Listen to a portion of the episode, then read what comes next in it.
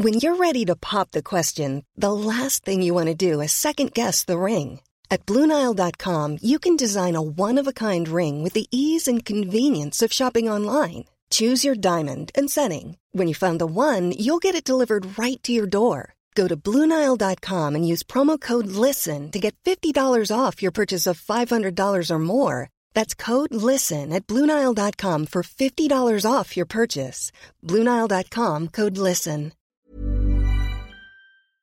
BBB Binge Audio. Big Podcast Only. Mais en fait, avec le recul, ce qui est marrant, c'est que euh, je me souviens énormément du, début de mon blog, quand j'écrivais au début, euh, quand je passais vraiment mon temps tous les soirs dessus. Et euh, sur, sur la fin de la période, quand le temps passe et qu'on a du mal à se souvenir pourquoi on n'est plus avec cette personne-là, parce qu'on retient que les bons moments, je sais plus trop comment euh, j'ai, euh, comment moi-même je me suis un moment dit euh, c'est fini.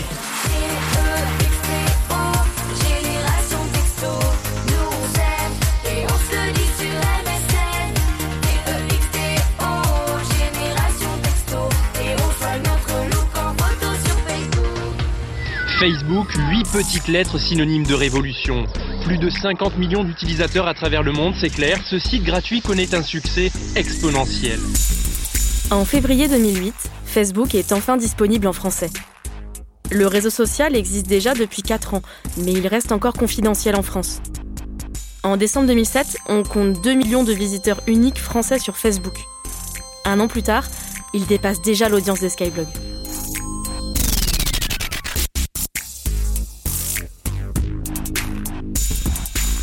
Moi, je m'en souviens très bien, ouais. Guillaume Blairon, ancien des Skyblog. J'ai vu Facebook arriver, j'ai ouvert mon compte en 2007. Et là, j'ai vu la qualité de la plateforme. Je me suis dit, Ouf. ok, il va falloir réagir. Et je me souviens euh, que Pierre Bélanger nous avait réunis pour nous, pour nous parler de l'avenir de la plateforme. euh. Alors, je sais plus quand est-ce que ça a eu lieu. Je crois que c'était en 2008, euh, quelque chose comme ça. Et euh, donc il nous a tous réunis et puis euh, on, bah, on s'attendait à l'annonce euh, décisive. on, voulait savoir ce qui allait se passer. Et puis il nous a dit que l'avenir c'était le mobile. Donc a posteriori c'est pas idiot. Et que donc on allait faire un partenariat avec un grand opérateur français pour faire des, applications web, je crois. Et là on, s'est tous regardés, on s'est dit ça va peut-être pas être suffisant. Les Skyblogs subissent alors une double concurrence. D'un côté, les futurs grands noms américains du web, comme Twitter, YouTube ou Facebook.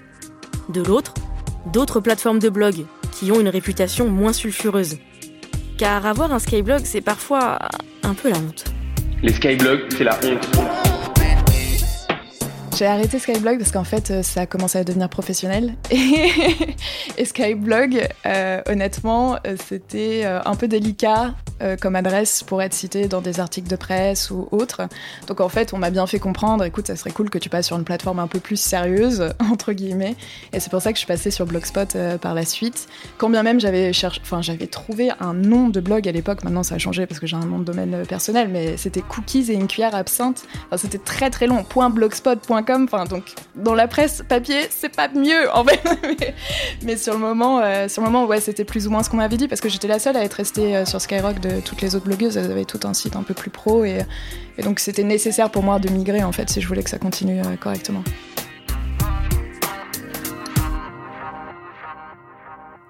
Malgré cette pression, en 2008, les Skyblogs occupent encore une place très importante dans le web français. Mais ils traversent une période de turbulence. Déjà, on n'a plus le droit de les appeler Skyblog. En 2006, on a interdit à Skyrock d'exploiter le terme Sky, sauf pour le nom de sa radio, après une plainte de la société anglaise Sky Broadcasting. Les Skyblogs deviennent donc simplement skyrock.com. Mais par souci de clarté, je continuerai à parler de Skyblog jusqu'à la fin de ce podcast. Ensuite, en novembre 2008, Pierre Bélanger, fondateur et PDG de Skyrock, est reconnu coupable de corruption de mineurs sur une adolescente de 17 ans. À l'époque des faits reprochés, Pierre Bélanger en avait 40.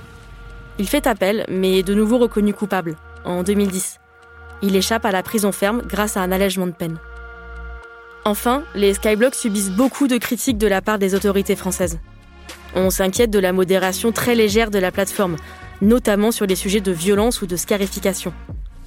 Plusieurs cas de suicide et de tentatives de suicide des Skynautes forcent Skyrock à réagir.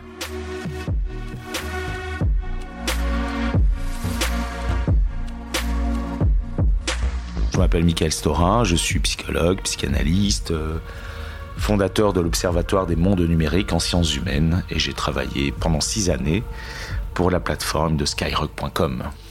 J'avais été invité dans le cadre d'une commission politique euh, organisée par l'Île-de-France sur la sécurité des jeunes. Et finalement, lors de, à la fin de cette commission, Pierre Bélanger est venu me voir en disant voilà, euh, nous avons eu des histoires assez malheureuses euh, d'adolescents en souffrance qui ont évoqué leur désir de mourir. Ils l'ont fait. La cellule de, modération a été complètement effondrée. Il nous faudrait quelqu'un comme toi qui est psychologue et qui puisse euh, finalement euh, s'occuper d'une cellule psychologique pour soutenir le service de modération. J'ai accepté. Il y avait quand même des, euh, des blogs très inquiétants. Et ma première mission était finalement totalement liée au blog dit suicidaire. Donc mon premier travail était assez simple, c'est-à-dire que le service de modération m'envoyait des adresses de blogs et dans un premier temps, je devais tenter d'analyser repérer euh, peut-être euh, la manière dont les choses étaient écrites, euh, mais je n'avais aucune expérience. Donc finalement, essayé de comprendre un petit peu comment cette souffrance pouvait, et parfois malheureusement des passages à l'acte.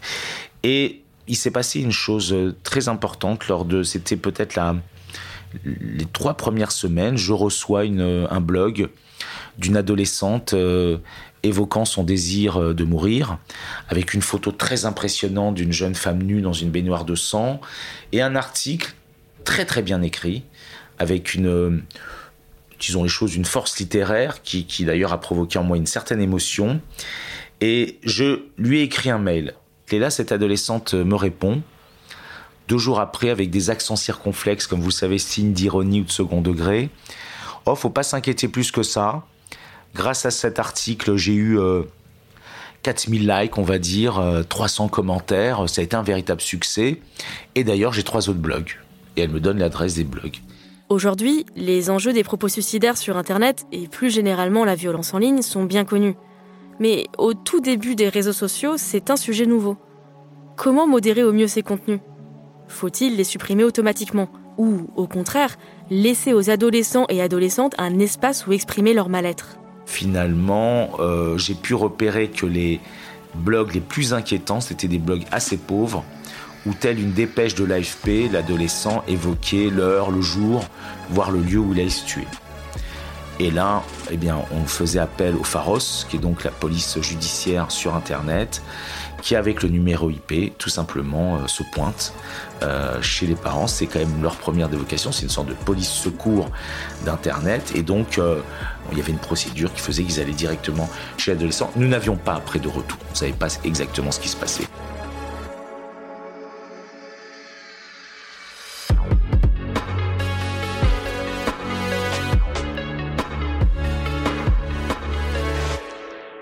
Les Skyblogs sont la plateforme des ados par excellence. Mais leur audience vieillit.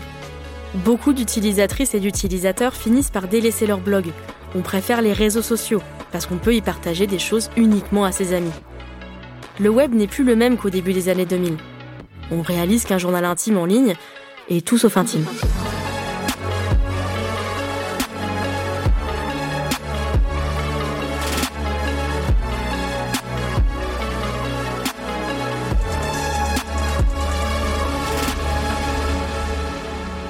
Y avait souvent des tout petits bruits de couloir où parfois on m'arrêtait dans les cages d'escalier, qu'on me faisait un clin d'œil et qu'on me disait c'est super ce que tu fais, ce genre de choses. Donc c'était très chaleureux, mais, mais quelque part, euh, encore une fois, je me sentais comme quelqu'un qui tombe sur ton journal intime et qui lit les dix premières pages et qui te le rend en disant ah c'était vraiment super et toi t'es là ouais mais bon euh, waouh je racontais quand même vachement des choses intimes, t'es sympa mais bon voilà quoi c'était très gênant pour moi. Ça avait l'air un peu pénible en fait pour toi cette célébrité. Enfin, cette, euh, j'ai l'impression que tu me décris un peu une sorte de pression. Non, c'était pas, c'était pas pénible, mais c'est vrai que euh, ça a un petit peu cassé ma démarche euh, qui était de, d'en, faire un, un journal intime euh, destiné tout simplement à ma personne. Après, c'est vrai que euh, voilà, quand euh, je me suis rendu compte qu'il y a des gens de mon lycée qui me suivaient, quand, euh, quand ça a commencé à être, un petit peu visible, et ben, je faisais peut-être un petit peu plus attention. Il y a, il y a- il y a une petite part de magie euh, qui s'est perdue.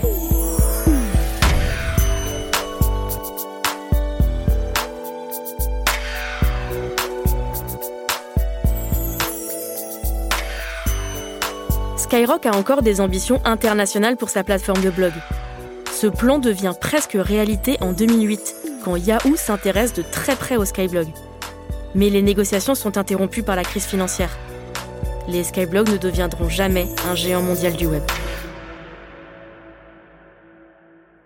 Petit à petit, l'audience des Skyblog baisse. D'après Médiamétrie, ils étaient 6,7 millions à avoir visité la plateforme en mai 2010. En mai 2020, ce chiffre était d'1,9 million de personnes.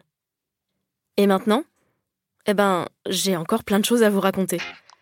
Car les skyblogs existent toujours et ils influencent encore le web d'aujourd'hui. Je vous raconte ça dans le dernier épisode.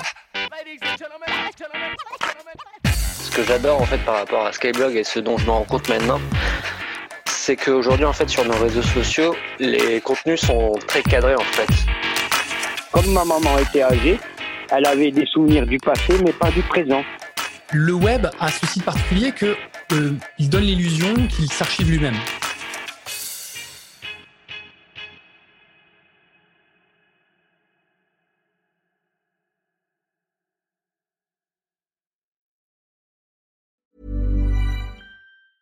Planning for your next trip? Elevate your travel style with Quince. Quince has all the jet setting essentials you'll want for your next getaway, like European linen, premium luggage options, buttery soft Italian leather bags, and so much more. And is all priced at 50 to 80% less than similar brands. Plus, Quince only works with factories that use safe and ethical manufacturing practices. Pack your bags with high-quality essentials you'll be wearing for vacations to come with Quince. Go to quince.com slash pack for free shipping and 365-day returns.